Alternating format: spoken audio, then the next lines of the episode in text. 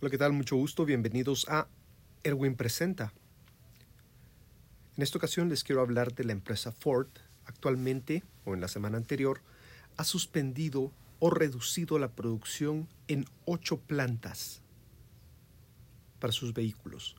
Estas se encuentran ubicadas en Estados Unidos, en México y en Canadá principalmente. Y la razón de la reducción es por la falta de chips para la producción de sus automóviles.